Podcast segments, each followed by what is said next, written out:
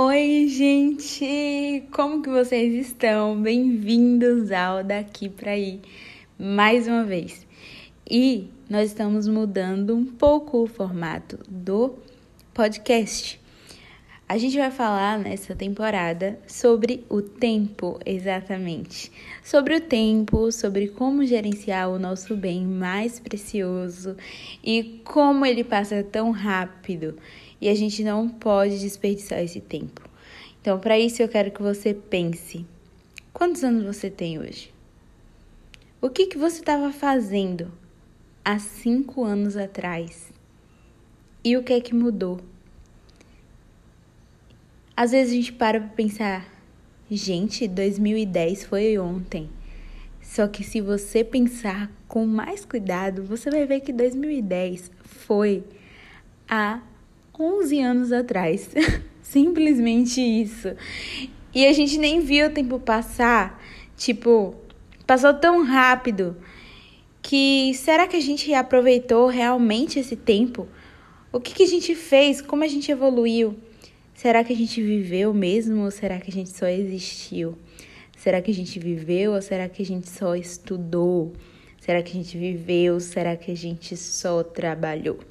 Então vale a pena a gente pensar um pouco sobre o que a gente tem feito com o nosso tempo e principalmente se a gente tem tido tempo.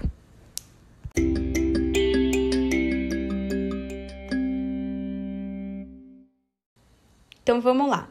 Para a gente começar um pouco nesse episódio, é, eu vou comentar com vocês, na verdade, eu vou ler com vocês um pouco sobre o livro A Tríade do Tempo, do Christian Barbosa, que é o livro que tem me inspirado a falar um pouco mais sobre o tempo, sobre a organização e que tem me ajudado de uma forma surreal a organizar tanto a minha mente quanto as coisas que estão ao meu redor e me dado assim outra visão do meu tempo, de como eu estou utilizando esse meu tempo. E tem uma parte nesse livro que eu achei super interessante, que está no capítulo que diz o poder da escolha. Mudar e ter resultados dependentes apenas de você. E eu pensei, cara, a gente tem uma coisa tão poderosa na nossa mão na nossa vida, que é o poder de escolha. E muitas vezes a gente não dá valor a isso. E eu li uma frase há um tempo atrás que dizia assim: se você não escolhe, alguém vai escolher por você. E talvez essa escolha dessa outra pessoa é, não seja tão boa para sua vida. Isso é muito real.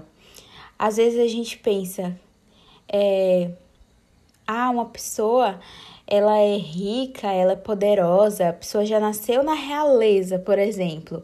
Então ela não tem que escolher nada, ela não tem que escolher trabalhar, ela não tem que escolher é, dar duro na vida, ela não tem que escolher, porque ela já nasceu com tudo na mão.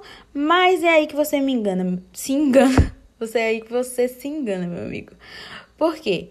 Porque até mesmo as pessoas da realeza, elas têm que escolher entre é, frutificar aquele legado que ela já tem ou danificar completamente.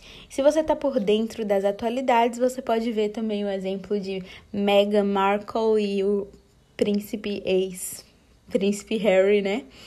E o que eles têm feito na realeza, né? Eles escolheram deixar essa questão da é, realeza para trás, eles tiveram escolhas super importantes que mudaram o destino é, deles e que quebraram uma corrente de, é, como posso dizer, um legado aí que foi estendido durante muitos e muitos anos. Então, todo mundo tem escolha. Pode ser a pessoa mais pobre, mais pobre, até a pessoa mais rica, mais rica. A gente precisa escolher em algum momento da nossa vida o que é que a gente vai fazer. E eu vou ler para vocês um pouquinho é, desse capítulo desse livro. O poder da escolha, mudar e ter resultados depende apenas de você. Tudo são nossas escolhas, Harry, que mostram muito mais quem realmente somos do que nossas habilidades. J.K. Rowling em Harry Potter e a Câmara Secreta. É como ouvir as pessoas falarem que, se tiverem uma chance de voltar no tempo e viver novamente, mudariam completamente a sua vida e fariam tudo diferente para ter uma vida melhor, mais equilibrada e com menos estresse. Como um profissional de tecnologia, acredito que um dia o homem será capaz de inventar uma máquina do tempo. Afinal de contas, Albert Einstein já demonstrou que essa ideia pode parecer ousada, mas não é absurda. Mesmo que isso seja verdade, é bom parar para pensar. O que lhe assegura que uma mudança em seu passado seria a garantia de um futuro melhor? O que garante que as alterações no roteiro de sua vida significariam mudanças positivas ou negativas? Essa resposta ninguém sabe. Se você é uma dessas pessoas, peço um favor. Que tal parar de viver no seu passado, que ainda não pode ser alterado, e começar a viver no seu presente e pensar no seu futuro? Viver no mundo das hipóteses, se tivesse feito, se tivesse falado, se aquilo, se isso, é muito desgastante e nada vai proporcionar além de fazer você perder seu tempo. Este livro é sobre administração do tempo, mas o foco principal é você e não o seu relógio. Passamos a vida preocupados com o tempo que passou e com o tempo que chegará e acabamos nos esquecendo de viver o aqui e o agora.